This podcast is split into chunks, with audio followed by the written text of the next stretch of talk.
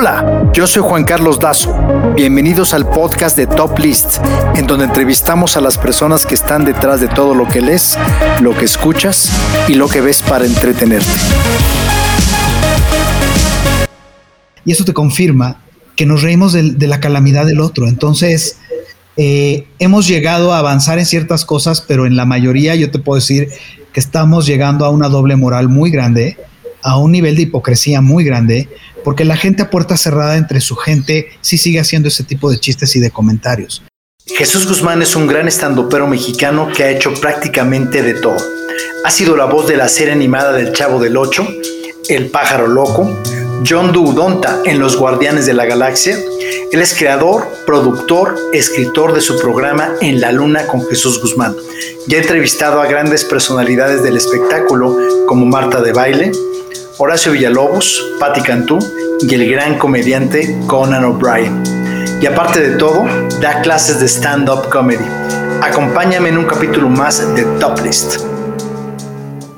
Pues bienvenido mi querido Jesús Guzmán a este podcast que se llama Top List. Como te había contado, a mí me interesaba muchísimo invitarte porque tú eres un, creo que eres un eh, comediante sumamente completo porque prácticamente has hecho, pues has hecho todo.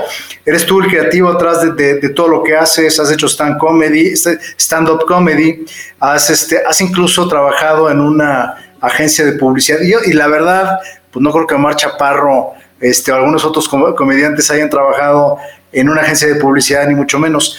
Pero lo que te quería preguntar, la primera pregunta es, pues, ¿cómo surge este tu gusto por la comedia, por el stand-up comedy? Ah, este, hijo, yo creo que tiene que ver con una época en la que yo estaba en una escuela militar en Estados Unidos y me pasaban cassettes, cassettes, fíjate, estamos hablando como de los 80. Entonces me pasaban cassettes. ¿Un TDK de cromo? Ajá, exacto. Que lo ponía en el Sony Walkman, ¿no? Claro. Contra agua, que era amarillo. sí. Y este, entonces era una escuela militar americana, entonces en las noches era lights out y era lights out y no te podías mover de tu cama ni prender la luz, ni podía haber ya un ruido, nada. Yo me ponía los audífonos y me ponía a escuchar a Eddie Murphy, a Robin Williams, a Richard Pryor y bueno, era de, de reírme así, de que no me oyeran, pero decía, ¿qué es esto? Esto es una maravilla, qué manera tan increíble de hacer comedia, porque está más como relatando historias, no están contando chistes de llega un borrachito a un bar y no, sino están contando como su niñez o cómo crecieron y qué tal, y toda era su opinión de la vida. Y ahí algo, algo se despertó en mí porque dije, creo que esto yo lo puedo hacer, porque creo que sí, me, sí sabía yo, estaba consciente que yo tenía un nivel de ironía en mi vida este, que podía servir para eso, porque cuando yo en mi casa me enojaba y empezaba a reclamar por cosas y todo esto, mi familia se reía y decían, es que dices por estupidez, haces comparaciones y pones ejemplos muy chistosos. Entonces, esto fue avanzando y la verdad es que en México nunca se conoció el stand-up como tal. Llegó Polo Polo en los mismos 80, un poco más adelante, que hacía una combinación de las dos cosas. Hacía stand-up, bueno, te contaba un chiste, pero le metía stand-up. Entonces te alargaba el chiste y te contaba la historia de que iba y venía y hacía, y te ibas riendo. duraban hasta 12 minutos o dos chistes, ¿eh? ¿no? Y te ibas riendo a lo largo de todo el chiste. No era como tenías que esperarte al final para el remate, ¿no? Y ya reírte, sino te hacía reír a lo largo de todo, todo, todo el chiste. Pero aún así no se llamaba stand-up. Entonces llegó Adal Ramones en los 90 con, con otro rollo y lo que él hacía al inicio del programa, eso era stand-up. Yo decía, porque, digo, claro, le puso monólogo porque así se llamaba esa parte en los late night, todos los conductores de late night en aquel entonces Johnny Carson, David Letterman, le llamaban monólogo, pero era stand-up lo que estaban haciendo. Hasta los 2000, que fue cuando ya se abre esto y empieza, empiezan a llamarle stand-up y me puse a prueba en un bar y funcionó y dije de aquí soy y de ahí para acá. Pero fue ese momento donde dijiste tú, este, me voy a dedicar a la comedia, al serio arte de la comedia eh, profesionalmente. Mm, no, digamos que la comedia ya era parte de mi vida desde hacía mucho tiempo atrás. Todo comenzó cuando entré a una estación de radio que se llamaba WFM y, y todo lo que yo hacía al aire, yo era productor del Burro y Esteban. Entonces, Bueno, se imaginarás. Bueno, ya, desde ahí, claro. Ya desde ahí empezamos mal, ¿no? Este, ahí, empezó a, caerse la cosa, ¿no? Entonces, eh, participaba yo con ellos con voces, les proponía ideas de cosas que hacer, secciones, etcétera. Y luego tuve un, turno al aire con un cuate que se llama Juan Curi. Mm, sí, cómo no. Y, ahí es donde empecé a hacer toda esta estupidez de, o sea, éramos locutores de WFM, hablábamos de música, conocíamos de música y hablábamos de todo esto y de cosas que estaban pasando y todo, pero teníamos momentos en donde hacíamos como sketches en radio. Entonces hacíamos personajes y lo actuábamos y la gente y le hacíamos bromas a la gente. O sea, inventábamos que íbamos a entrevistar a Al Pacino y Al Pacino era yo. Entonces, a propósito, hacíamos que la entrevista se fuera al diablo porque yo le decía a él, tú no hablas inglés, y entonces Al Pacino no te va a entender nada. Y entonces este cuate se le ocurrió la maravillosa idea de que no hablaba inglés, pero entonces cambiaba todo. Lo que yo, yo Alfa Chino se empezaba a enojar y lo empezaba a insultar. Todo esto era al aire por teléfono, pero le decíamos a la gente que nos íbamos a conectar a Nueva York con Al Pacino. No sé Entonces, eh, eh, no sé, él decía, le voy a preguntar que, cuál es su siguiente película. What is going to, yeah, because you know the, the, whiskey and the wash and wear and the... Entonces yo empezaba, dice que como Al Pacino empezaba, what? What are you saying, son? Are you drunk? Are you stupid or what? Decía, dice que va a interpretar a un, a un borracho que, que, es un poco estúpido. Entonces, seguíamos con eso y, total, me, me, fui después a hacer publicidad y yo trataba de que en la publicidad todo lo que yo hiciera, las campañas que hacía y todo, tuvieran un toque de humor. Siempre en mi vida estuvo el humor. Entonces a la comedia como que sí me dedicaba un poco en diferentes áreas en las que yo estaba, pero el stand-up como tal tampoco fue como de me voy a dedicar a la comedia. No, fue algo que quise probar y la verdad es que era un, era un hobby, pero a medida de que me empezó a gustar y me empezó a a gustar la idea de subirme y subirme y subirme al escenario. De repente ya cuando me di cuenta, yo, yo empecé con cinco minutos, cuando me di cuenta yo ya hacía shows de una hora y media. Entonces, luego cuando me di cuenta estaba yo solo en Polanco todos los sábados. Entonces, lo que era un hobby se empezó a volver mi actividad principal porque me empezaban a llamar para ir a dar show a la convención de no sé cuál empresa o a la, a la fiesta de fin de año de no sé quién o al cumpleaños de la abuelita de, o sea, entonces empecé a dejar todo lo demás y me empecé a dedicar a la comedia al 100%. Yo creo que, honestamente, creo que eres una de las personas que se dedica a lo que más les gusta hacer. Y yo recuerdo, desde que te conozco, me acuerdo que en aquella, hace, digo, nos conocemos hace ya varios años, más de 20 años, en aquella época... Y Benito Juárez, acaba, Benito Juárez acaba de tomar posesión, yo me acuerdo. Exactamente. Los niños héroes es una tragedia. Exactamente. Y yo me acuerdo que eh, cada vez que platicábamos tú y yo siempre platicabas mucho de, eh, de los programas de David Letterman, que era, que era como tu gran inspiración, ¿no? Sí. Y yo creo que a partir de ahí, bueno, que ahorita nos, justamente quiero que lo que, que nos cuentes, eh, cómo surgió esta inspiración para hacer el, tu programa de La Luna con Jesús Guzmán, que pues, ya ahora es una realidad, pero en aquella época me acuerdo que me, que me contaste, pero ¿cómo surgió todo? ¿Cómo, cómo fue el proceso? Ah, bueno, eh, que, eh, pues híjole, ¿cuánto tiempo tenemos? No, lo que pasa es que, mira, este, yo era muy, aunque no parecía, pero yo era como muy inhibido y muy, muy introvertido. Me costaba trabajo. Muy introvertido. Era, sí, sí, sí, sí, sí, sí.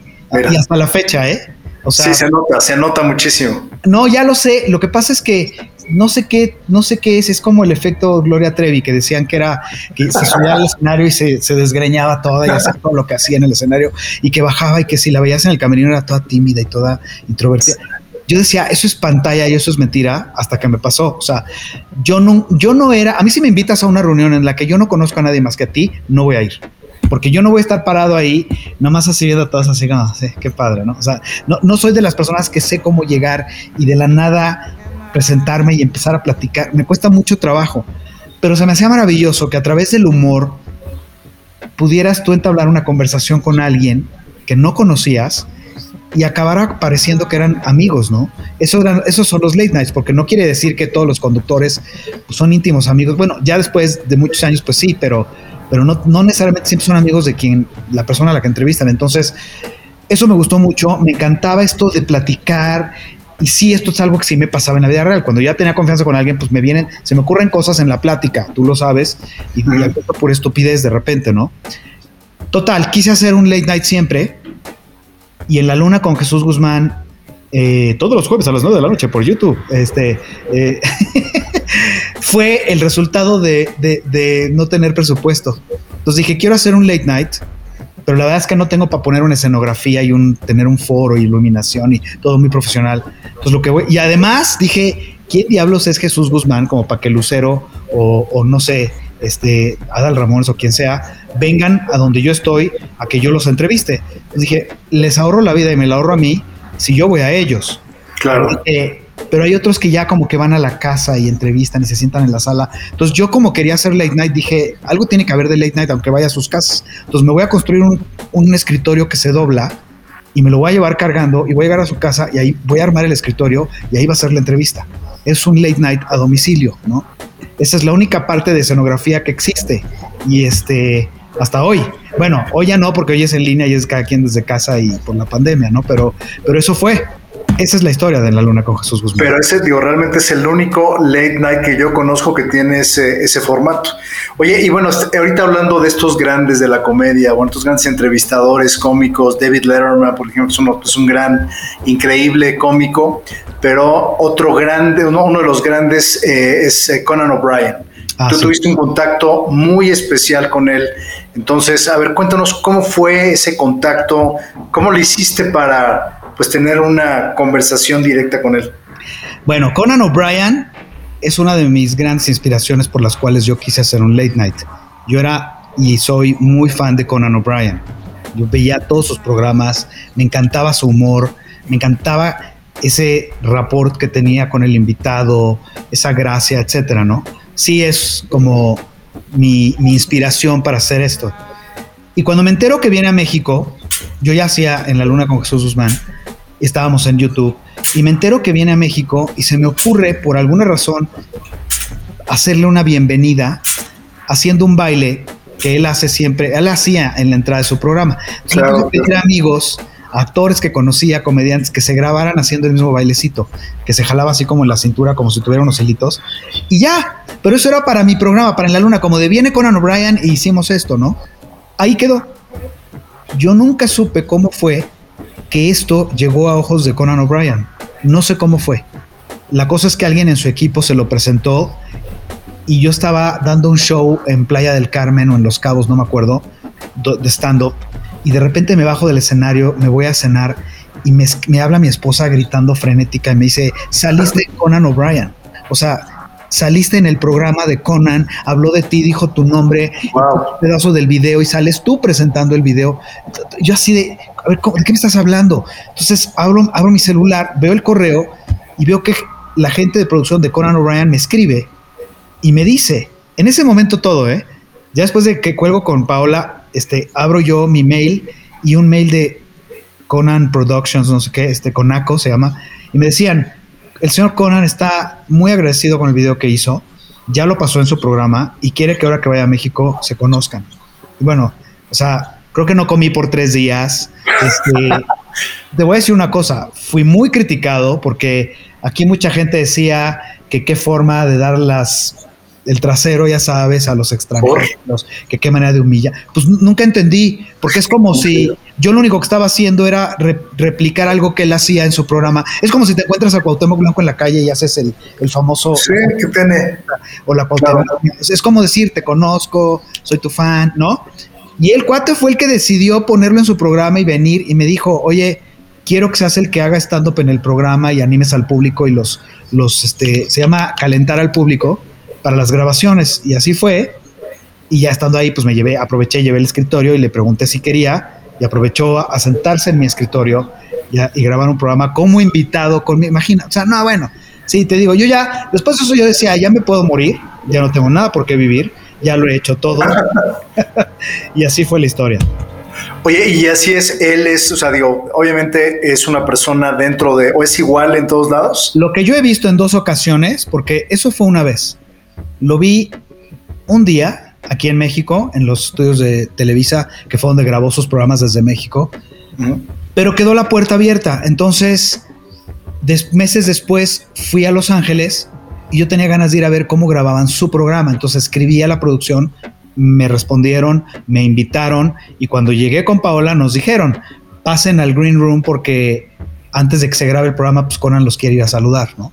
O sea, yo era amigo de Conan O'Brien, entonces, este, ahí lo vi, platicó con nosotros y déjame decirte que esas dos ocasiones que conviví con él un buen rato, lo que yo vi es lo mismo que yo veía en la pantalla. O sea, es un cuate que es igual, se le ocurren cosas y las dice, es chistoso, o sea, cero pose, nada sangrón, no había gente de, seguridad de no, te le acerques al señor con, o sea, nada de eso, o sea, muy, muy sencillo, igual.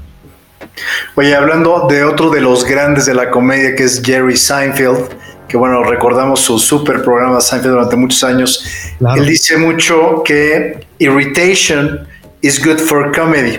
Claro. Entonces recuerdo muy bien algún, un, eh, una, en, algún, en algún, número de tu stand-up de el famoso me caga. Pero, ¿por qué sucede esto? ¿Por qué a partir de algo que te molesta, tú puedes hacer algo de claro. chistoso? La comedia surge muchas veces del dolor. Muchos comediantes, de hecho hay, hay, hay, documentales sobre este tema que hablan de que muchos comediantes vienen de lugares de abandono, de sufrir bullying, de muchas cosas, de, de, haber sido muy inseguros. Entonces usan la comedia como un mecanismo de defensa o como para ser aceptados. Esto es realidad. Entonces hay, hay una frase muy famosa también que dice, este, tragedia más tiempo igual a comedia. O sea, cuando tú ya superas tu tragedia y te aprendes a reír de ella, aparte de que es algo muy curativo y quiere, quiere decir que ya lo superaste, este, es, es, sanador y es como nace mucho la comedia. Entonces, si el stand-up comedy es tu propio humor sobre todo lo que pasa en tu entorno y es tu opinión de la vida en general, por supuesto que puedes meter cosas que te hacen enojar, que te sacan el tapón, que te molestan, pero les tienes que dar el giro y tienen que acabar chistosas porque lo que estás haciendo en el escenario es comedia, no es terapia de grupo.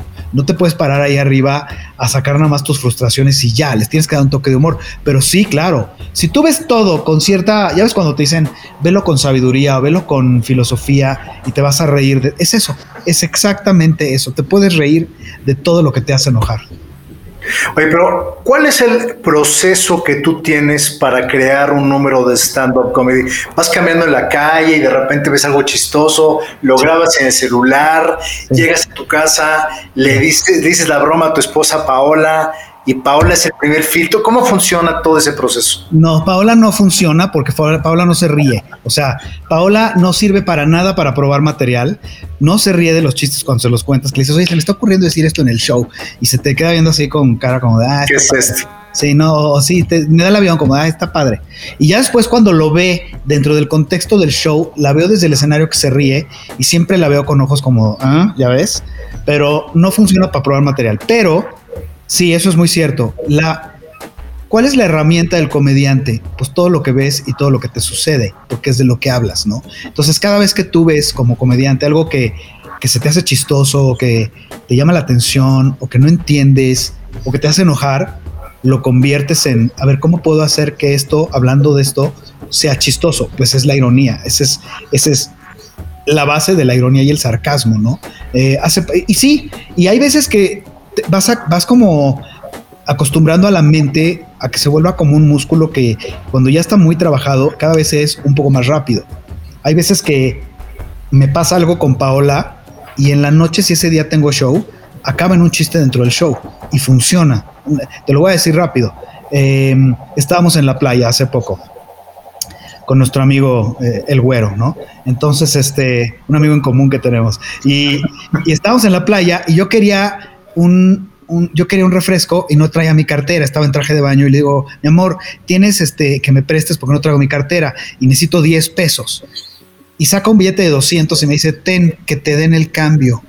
Y yo así de, ¿cómo nos subestiman las mujeres? O sea, yo sé que los hombres somos una bola de babosos, pero no tanto, ¿no? O sea, que te tengan que dar instrucciones para vivir de lo más básico. O sea, que, que pidas 10 pesos, te dé un billete de 200 y te diga que pidas el cambio. Me acuerdo que le dije, no qué buena idea, no se me ocurrió, fíjate, yo le iba a pagar los 200 pesos y le iba a decir gracias, buen hombre, tenga, y de una vez, mire, feliz cumpleaños, feliz día de la raza, feliz Navidad y feliz año nuevo, ¿no? O sea, entonces eso lo dije en la noche del show y la gente se murió de risa, porque pues cuántos hombres no les pasa eso con sus esposos, así nos tratan, ¿no? O, le dices, voy a hacer la reservación para el restaurante, mi amor. Sí, pídete una mesa en la terraza para dos, para dos, de verdad, o sea, estás Qué, qué, sabia Fíjate, yo iba a pedir, yo iba a juntar como ocho mesas y a ver cómo nos distribuíamos. entonces, esas cosas son cosas que te pasan, pero pues ya bueno, te sientas, la escribes, le das forma y la sacas, ¿no? Es, pero sí, obviamente, perdón, resumiendo tu pregunta, todo lo que, todo lo que habla un comediante arriba del escenario haciendo stand-up, casi siempre es o experiencias personales o su visión propia de las cosas, agregándole un toque de humor, ¿no? Oye, pero por ejemplo, también creo que en algún momento vi, Jerry Seinfeld tenía un programa especial y decía que él daba, él hacía su, su, eh, su número y había una persona que anotaba si la gente se reía o no. Entonces, eso también lo haces tú, o sea, dices, este, o sea, ¿cuántas veces haces una broma que si no funciona la tercera, la cancelas o... Así es. Así es. Eh, yo hago algo, y esto se los digo a mis alumnos cuando doy cursos de stand-up, que se graben. Cuando se suben al escenario, si es que se van a dedicar a eso, que se graben. Entonces tú te grabas.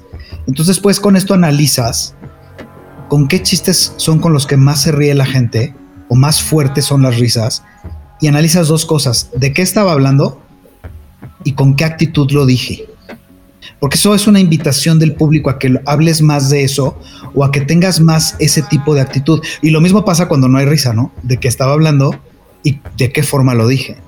A lo mejor el chiste es bueno, pero lo dije mal o a lo mejor el chiste es malo, o sea, en general. Pero eh, sí, sí lo analizas. Hay, hay, hay, comediantes que no aprenden la lección y aunque un chiste no funcione, como a ellos les gusta, lo siguen diciendo todas las noches y sigue sin reírse todas las noches. Entonces ahí pasas a ser supuestamente el, comediante incomprendido, ¿no? El de el yo soy un genio, pero el público es tonto y no me, no me comprende. Ya sabes, pasa mucho también.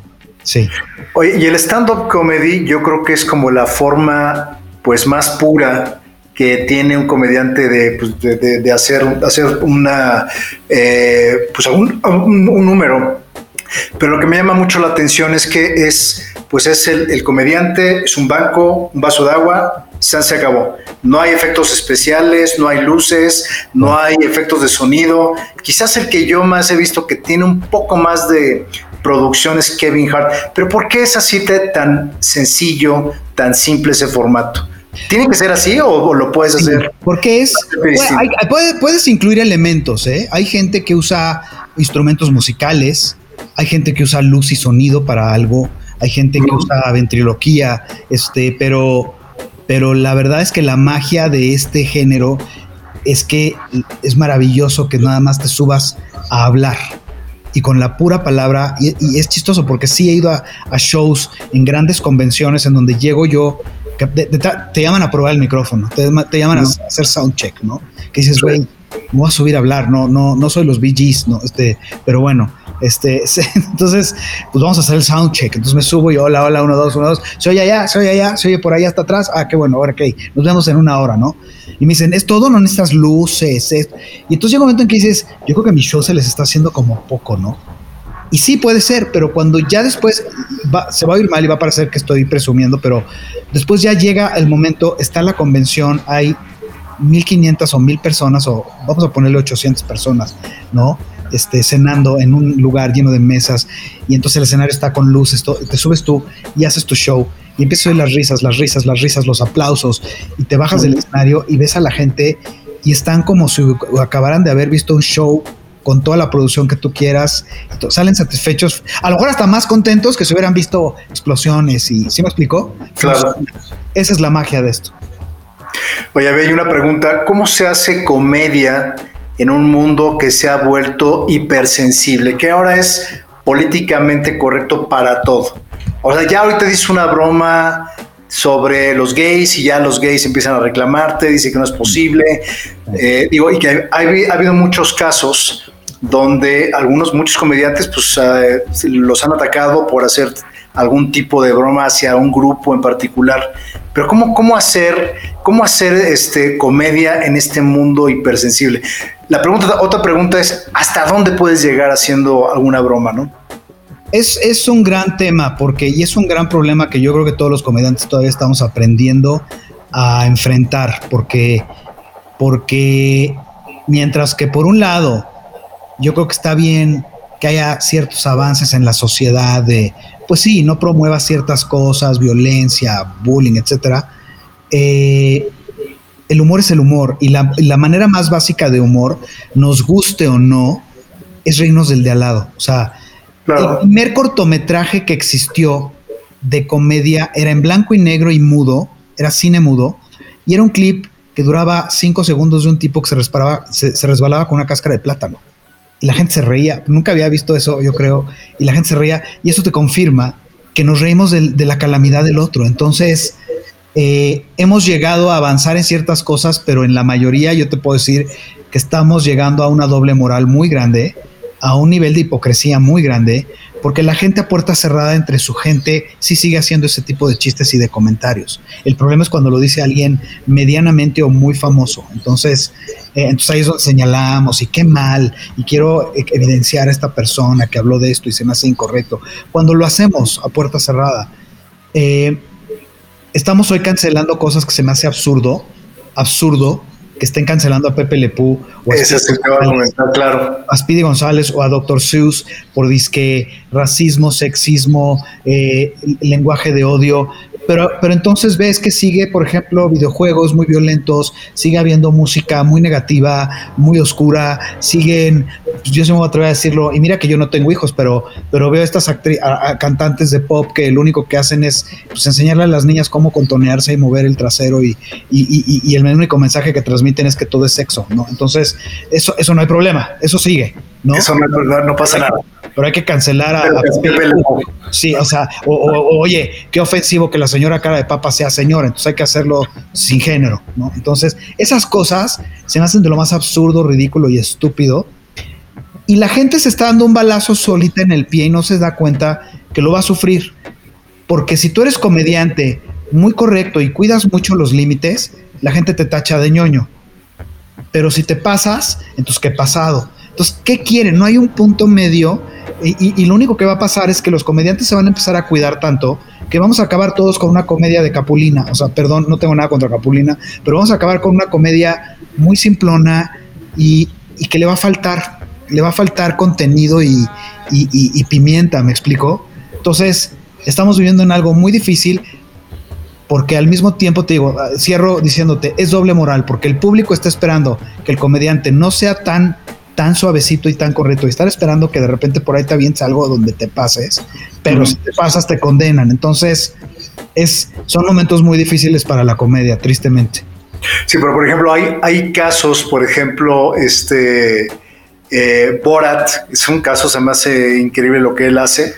O sea, hace un personaje y este, se burla de los judíos. Él es judío. Es que es eso. bromas sumamente pesadas, ¿no? De, es eso que yo si fuera judío me, ofendería, ¿no? Pero, pero, no, pero, ¿qué le dices porque él es judío? La bronca es que él fuera árabe. No, no, no, bueno, sería, católico o, o, musulmán y se burlara así de los judíos. Ahí habría una super bronca.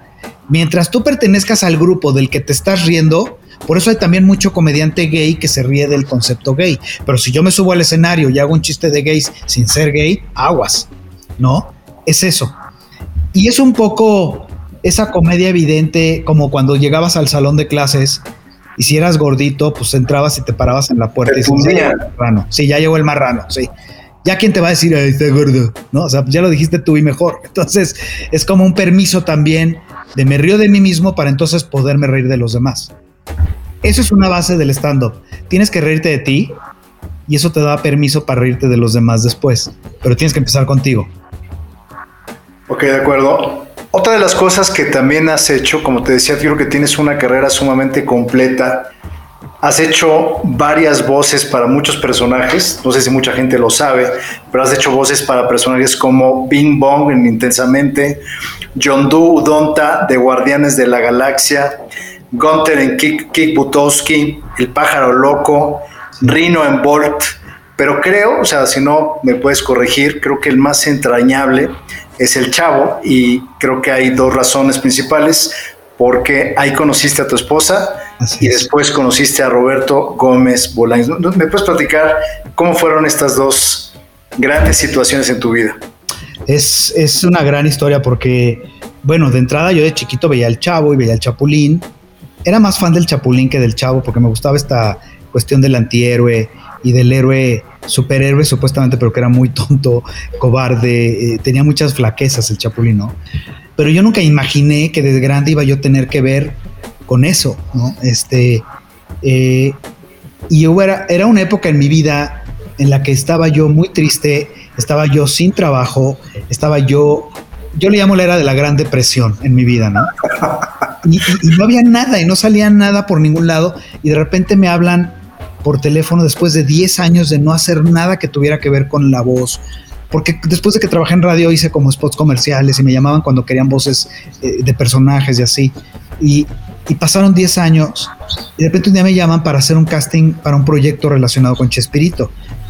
Y no quería ir, eh, ya había decidido yo no ir, pero algo me dijo, ve, pues ya no pierdes nada, ya te buscaron, pues ve, ¿no? Total. Este, me quedo como la voz del chavo, es un, fue un gran proyecto, empieza gracias a eso a surgir más trabajo. Ahí empieza, yo nunca había hecho doblaje y gracias al chavo me empiezan a llamar de Disney, de Pixar, de, Universal, de varias empresas para hacer diferentes voces. Eh, y además, como bien dices, en el estudio en el que se grababa el chavo estaba pues la que hoy es mi esposa, que, que además es muy chistoso porque yo llegué teniendo novia y ella tenía novio. Entonces nos, nos vimos durante... Fueron 10 años de grabar esa, esa caricatura, fueron 10 temporadas, y en el proceso en algún momento ella cortó y yo corté sin que el otro lo supiera, pero un día, por alguna razón, en, el lugar donde tomabas café en el estudio, nos pusimos a platicar y cómo estás y qué padre y qué tal, qué, pues qué bueno que va bien el chavo y no es que, oye, pues que tu novio, no, es que ya corté, ah, pues yo también, ah, pues que echarnos un café.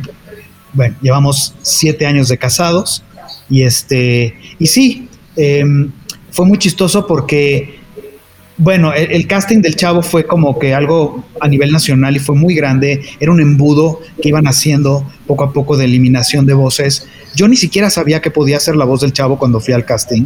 No sabía ni a qué iba, ¿no? Y fue de memoria cuando me metí a la cabina y con el micrófono, pues fue como a ver cómo hablaba el chavo. Me acordé eh, y así son todas las voces que hago cuando hago una imitación. Nunca me pongo a ver a alguien para imitarlo, sino como que siempre es de memoria.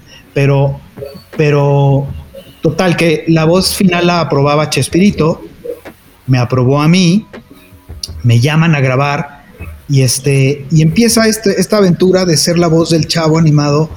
Y cada año, cada vez que se terminaba una temporada, hacían una comida, invitaban a todos los involucrados.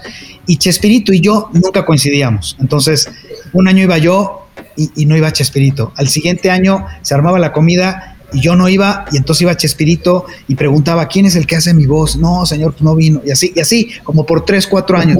Entonces, hasta que alguien dijo, ¿sabes qué? Vamos a organizar, una comida y los invitamos a los dos y que se conozcan ahí. Entonces fue más padre porque fue una comida hecha exclusivamente para que nos conociéramos Roberto Gómez Bolaños y yo. Y entonces, bueno, ahí lo tuve frente a mí como por un par de horas donde le pude preguntar mil cosas, me platicó, me hizo reír, este, y la experiencia es, es este, hasta la fecha me mueve porque ya estaba enfermo el señor, me acuerdo que termina la, la comida y salimos del restaurante a la calle, esto eran insurgentes, y llega la camioneta por él y lo llevan en su silla de ruedas y lo ayudan a subirse a la camioneta. Yo estaba ahí parado viendo todo esto, ¿no? Y en eso ya a punto de irse, ya él a, bordo de su camioneta me llama y me acerco y me jala y me abraza y me dice, me voy muy tranquilo sabiendo que mi voz este, se queda en buenas manos. Y me da un beso en la frente, se, arranca la camioneta y me quedo yo parado en Insurgentes con lágrimas, con ojo remi, ya sabes, no? en el ojo diciendo qué paquetote me acaba de aventar este señor porque me acaba de caer el 20 de la responsabilidad que tengo, porque Chespirito fue un legado a nivel inter bueno, llegó hasta China, ¿no? Para que me y lo siguen transmitiendo. Entonces, fue, fue una experiencia muy, muy grande. No, y en Latinoamérica ha sido todo un fenómeno. Oye, pero ¿te acuerdas algún consejo, alguna, algo que te haya dicho él? Eh, me dijo, me dio varios, porque mucho de lo que yo le preguntaba tenía que ver con la escritura y con la comedia. Y me decía, el que más me acuerdo es, me dijo, me habló de los silencios. Me dijo, si tienes un buen chiste, siempre pruébalo con, con el ritmo normal y después pruébalo metiéndole silencios donde tú lo sientas y vas a ver cómo se levanta. Y eso lo aplico hasta hoy. O sea, hasta en el stand-up o en si escribo un sketch o lo que sea, eh, me acuerdo de lo de los silencios y es muy cierto, es muy cierto. ¿A, qué me refiero con esto? Esto es algo que en la comedia se llama timing, ¿no? Entonces, no es lo mismo que de repente digas un chiste, te voy a dar, te voy a dar un ejemplo, En mi rutina digo que mi esposa y yo en algún momento tomamos la difícil decisión de no tener hijos, pero en su momento decidimos tener esto otro que es este, ¿cómo se llama este? Dinero. ¿no? Esa pausa que hice. No es lo, o sea, de otra manera entraría, pero entra mejor así, porque yo te puedo haber dicho, tomamos la difícil decisión de no tener hijos, pero en su, en su lugar decidimos tener dinero. Funciona, pero funciona más de la otra porque te hago esperar, te hago poner más atención y de repente avientas la estupidez que nadie está esperando. Entonces, este, me hablaba de eso de los silencios y me acuerdo eso es mucho de él.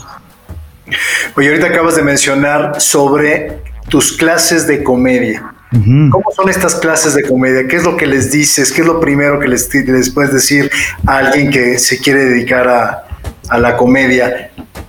Pues es, eh, sí, que vean si de verdad bueno, primero pregunto que por qué están aquí, por qué quieren aprenderlo y, que vean de verdad si la comedia es algo que sea parte de ellos. Porque luego hay mucha gente que también lo utiliza y es válido porque quiere aprender a hablar en público, quiere aprender a soltarse, quiere aprender cómo improvisar, porque en el, en el trabajo los llaman al frente a, pues, Juan Carlos, pasa a hablar, a decir unas palabras, ¿no? En la fiesta de fin de año y todo el mundo sale acartonadísimo. Pero la comedia es algo que yo te puedo enseñar, yo te puedo enseñar ciertas cierta técnica, te puedo dar ciertos tips, te puedo dar consejos, pero no te puedo enseñar a ser chistoso. Ser chistoso es algo que o lo traes, posible. Ajá, o lo traes o no lo traes. Hay gente que cree que es chistosa y no lo es. Hay gente que se, y muchas veces ese creer que eres chistoso y no lo eres, muchas veces te convierte en pesado. ¿Me explico? Te conviertes en una persona un poco más, es más pesado tu humor entonces. Eh, y hay gente que tiene esta gracia que es muy sencilla y que fluye. Entonces los, los trato de enseñar a encontrar cada quien dónde en ellos está esta chispa de humor, qué humor tiene cada quien, porque hay gente que es de humor negro, hay gente que es de humor muy simple, hay gente que es de mucha crítica observacional. Entonces trato de hacer eso y de llevarlos poco a poco a escribir esta rutina en donde lo escriban con el formato como lo usamos los estandoperos de premisa y remate, ¿no? Entonces, este, y quitar la paja y quitar de tu rutina lo que no sirve, lo que no, lo que nada más le hace ruido al chiste o prolonga el chiste. Y, es, divertido porque pues, también de qué vas a hablar si no es de tu experiencia. Les hablo muchas experiencias que he tenido en el escenario y, o de otros amigos o compañeros más compañeros, porque luego en la comedia no hay muchos amigos. Este, es que el medio es difícil y en el medio de las bailarinas. No lo contrario, que todos son, son, son amigos. Eso parece, pero hay mucha competencia, hay mucha envidia, desgraciadamente, ¿no? Si hay amistad, hay amistad medio falsa, hay de todo. Es como en todo, es como en la actuación, en el canto, en la danza, en la pintura en el medio de, la, de, los abogados, de la medicina, de, o sea, es lo mismo. Siempre hay competencia, el yo soy mejor que tú, el por qué le fue bien a este, por qué, o sea, siempre habrá eso. Pero este, son divertidos, son divertidos esos cursos. Oye, y por ejemplo, cuando tú le das clases a alguien que no sabe absolutamente nada de comedia, pero cuando le das clases a una persona como Adrián Uribe, que llega y digo, no, no sé cómo se haya dado eso de si él te habló y te digo, oye, quiero unas clases contigo o quiero aprender más. ¿Qué le enseñas a alguien como Adrián Uribe? Pues fíjate o sea, es muy bonito trabajar así porque Adrián Uribe es alguien que sí trae ya mucha experiencia encima, trae todos los escenarios que te puedas imaginar encima. Eh, él fue, él empezó como payasito en fiestas infantiles. Él, eh, después este hacía hacía este sketches en la calle, hacía eh, bueno, televisión empezó haciendo sketches en la hora pico y todas estas cosas. Ha hecho de todo y hace personajes, se caracteriza, pero no había hecho stand-up como tal y, por eso me llamó, porque tú dirías, ¿qué tengo alguien como yo que enseñarle a alguien que tiene las tablas de Adrián Uribe y la experiencia? Y fíjate que me dio mucho gusto porque él mismo me lo dijo, era, es que estoy acostumbrado a subirme al escenario con peluca, narices, este, no soy yo, es un personaje, es el chofer este del Víctor y, y no sé Eso te da siempre esa sensación como de me libro de lo que digo porque no lo dije yo, lo dijo el personaje. Es el efecto ventríloco, ¿no? De no lo dije yo, lo dijo el muñeco pasa lo mismo cuando tú estás en un personaje. El maquillaje, aunque sea que te pongas unos lentes, lo que sea, causa una pared que te divide y te separa del público. Entonces me dijo, aquí voy a ser yo y voy a hacer por primera vez mi primer monólogo en donde soy Adrián Uribe y voy a hablar de mi familia, de mi niñez, de mi pobreza, de cómo crecí y me cuesta mucho trabajo. Entonces ahí fue donde empezamos a trabajar. Y, sí, sí le di también algunos tips de, del stand de esto que te digo, del timing, de los tiempos, de cómo actuar ciertas cosas, etcétera, ¿no? Pero fue una gran experiencia. Y el cuate tiene mucho oído, eh, nunca se puso en una postura en donde, ¿qué me vas a decir tú? no estoy de acuerdo con lo que tú dices, sino que todo lo que le decía yo, veía como luego, luego lo agarraba y lo hacía, ¿no? Y no se le olvidaba, nunca volvía a cometer el error. Si tú, le corregías algo, lo corregía para siempre, ¿no? Entonces, es un cuate muy, muy, muy, muy inteligente y muy, muy dispuesto a aprender. Parece una gran ventaja, ¿no? Que te decía, no, yo ya sé esto, no, no, esto no. lo voy a hacer, sin aceptar todos los consejos que tú le dabas. Oye, otra cosa, otro, otra de las cosas que en varias ocasiones hemos platicado es esta, eh, tú eres fan igual que yo de los ochentas, de las películas, de los shows. Y ahorita de repente veo como mucha, mucha moda, mucho vintage. Hay de repente eh, algunas marcas que ya tienen pues su, colección. Reebok tiene una colección de, de sus Reebok de los ochentas. Adidas tiene su colección de, de los ochentas. Hay reuniones de grupos de los ochentas. ¿Por qué crees que, que se da este, pues este, eh, este interés de todo lo que sucedía en los ochentas. ¿Por qué ese gran interés de la gente? Me, vas a hacer sonar abuelito que, va, que, dice que en sus tiempos la música era mejor. Fueron mejores. Sí, que sus tiempos fueron mejores y que, porque lo de hoy son guitarrazos y tamborazos, ¿no? Pero mira, yo creo que nostalgia por, sí, es un fenómeno extraño de los 80 y distinto a todas las otras décadas. ¿Por qué lo digo? Porque, porque yo viví parte de los 70 en mi niñez y me tocó la adolescencia en los 80 y, principio de vida semiadulta, ¿no?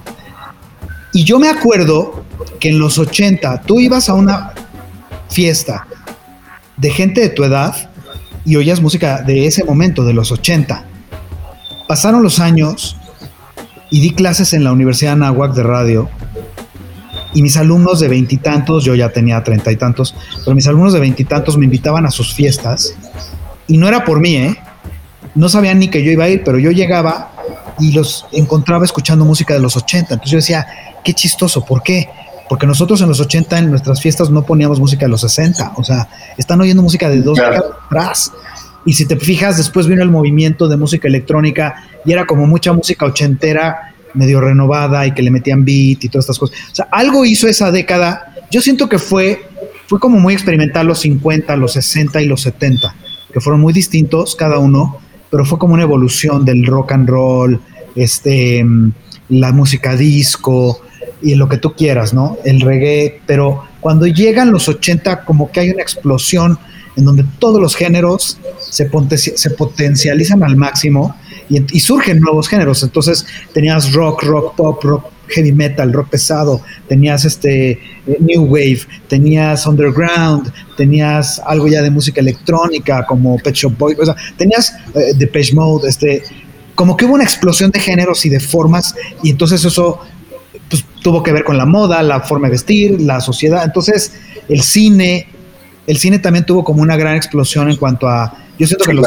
el cine era de mucho diálogo y de, era, te fijabas mucho en el texto.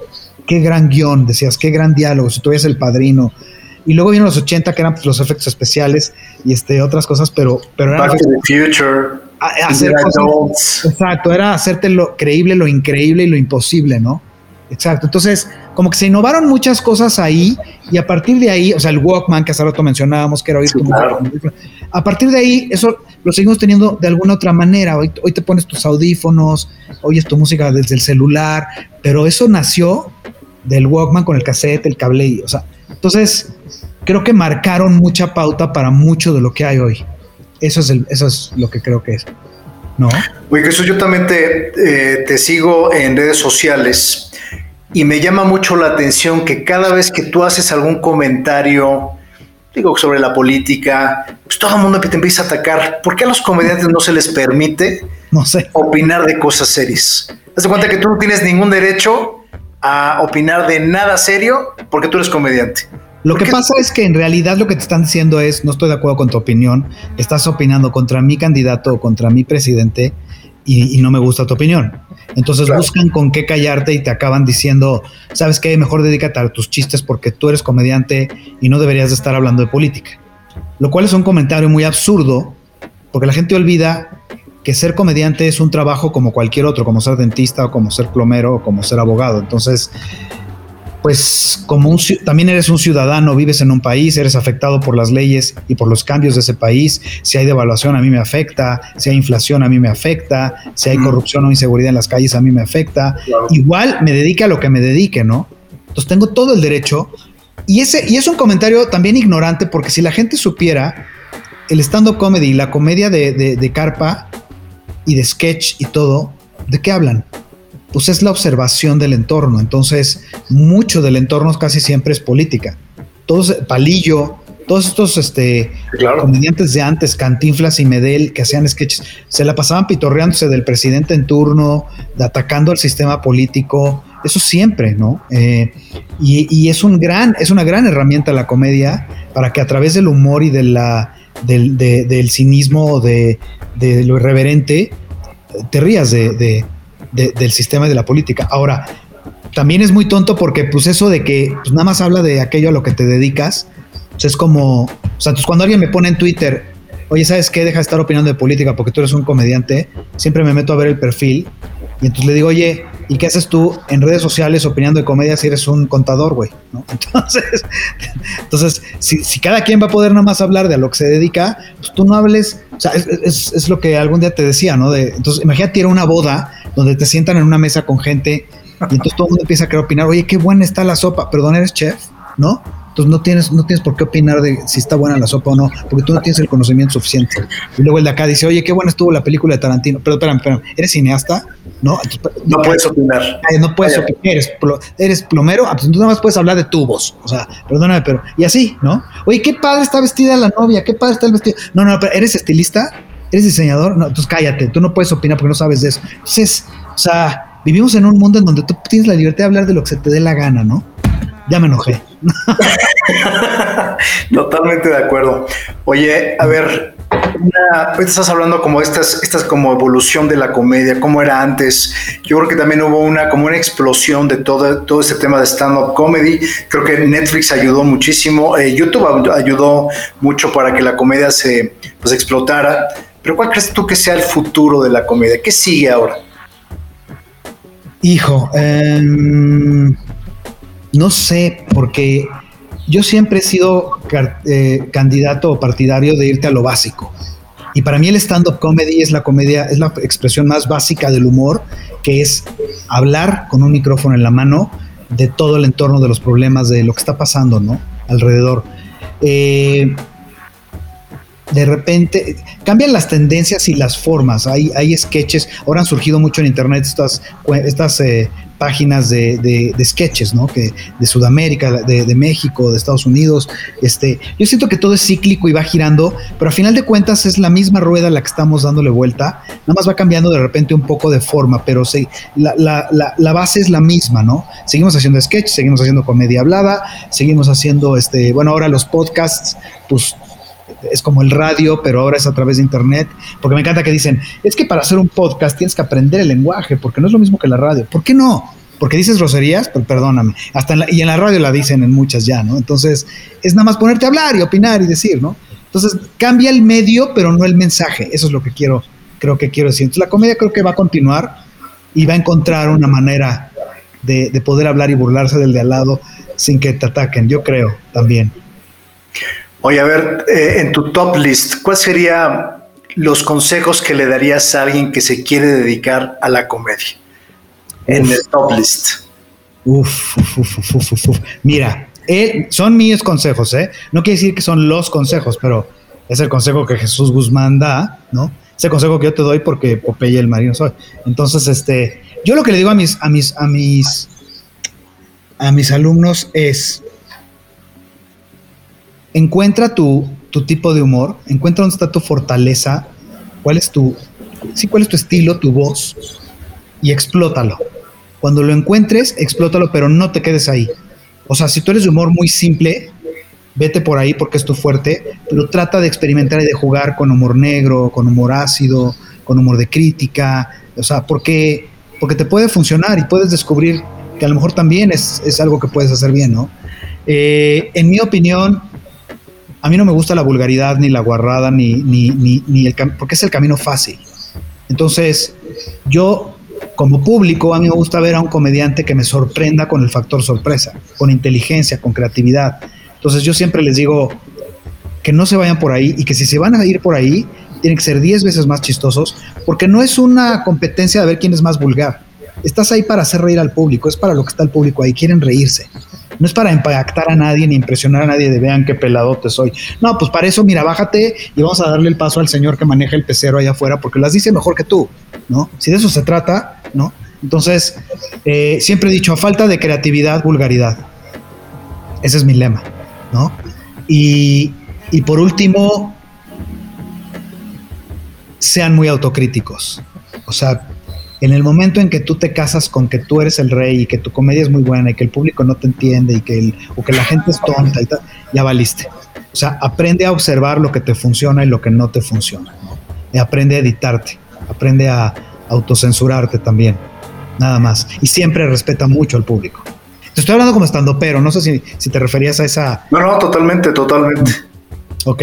Oye, fíjate, estoy viendo, estoy echando para atrás en esta plática y me pasa lo que siempre, ¿no? Que la gente dice, vamos a platicar con Jesús Guzmán, comediante, y todo el mundo dice, cuando van a hablar con un comediante, dicen, y bueno, vamos a reír durante dos horas, porque todo lo que salga de la boca. Y, me doy cuenta que, que, no he dicho nada chistoso, pero es que la verdad es que también a mí me gusta mucho hablar en serio, ¿no? Pero este, pero luego ese es el mal, esa es la maldición del comediante. Porque si eres cantante o escribiste un libro y te invitan a una entrevista, pues te van a preguntar del libro y contestas, ¿no? Pues el libro, ah, pero, pero si eres comediante es como, traes como triple peso encima porque dicen, no, espérate, deja que hable, vas a ver cómo te hace. Todo el mundo espera que cuentes un chiste, ¿no? Todo el tiempo, sin, parar. Me estoy dando cuenta y digo, creo que llevo hablando solemnemente una hora contigo aquí. la gente va a decir, oye, este güey de comediante se va a morir de hambre porque no es nada chistoso, ¿no? No, pero para nada. Pero bueno, los comediantes luego hablamos en serio también. Oye Jesús, y bueno, pues muchísimas gracias por el, eh, por el tiempo. Fue una gran conversación. Oye, ¿y dónde te puede encontrar la gente en redes sociales, Jesús? O en shows. Eh. Sí, todas mis redes se llaman Soy Jesús Guzmán. Facebook, Instagram, Twitter. Eh, es Soy Jesús Guzmán. Y bueno, en, YouTube tengo este programa que se llama En la Luna con Jesús Guzmán que es de entrevistas con celebridades, que originalmente era, ahí están todos los programas, ahí pueden ver cómo iba con mi escritorio, llegaba y en el, en el estudio de Alex Intec, ahí montaba el escritorio, o en la sala de, no sé, este, de, de, Eugenio Derbez, o de, mucha gente, hay, hay gran infinidad de, hay para todos los gustos de invitados, y se llama En la Luna con Jesús Guzmán, y también ahí en mis redes anuncio cuando próximamente vamos a hacer un show eh, por redes en línea, y ahí lo, estoy, ahí lo estaré anunciando para que lo puedan ver desde casa y reír desde casa. Ahí sí se van a reír, no, ahí sí, ahí sí trataré de ser un poco más jocoso, ¿no? No, muy bien, muy bien. Pues te agradezco muchísimo tu tiempo, Jesús. Mil gracias por hablar de cosas serias. La verdad fue una, fue una gran, gran entrevista. Mil gracias por tu tiempo. Y bueno, pues nos estaremos viendo eh, muy pronto. Muchas gracias y pues seguimos en contacto, Jesús. Gracias a ti, Juan Carlos, encantado de la vida. Y me despido con estas palabras, ahorita que dijiste que eras por hablar en serio, estas palabras de Héctor Suárez, que ya no está con nosotros, pero que siempre decía, la comedia, hijo, es cosa seria. Muy bien. Gracias, Jesús. Hasta luego. Si te gustó este episodio, compártelo y califícanos con cinco estrellas.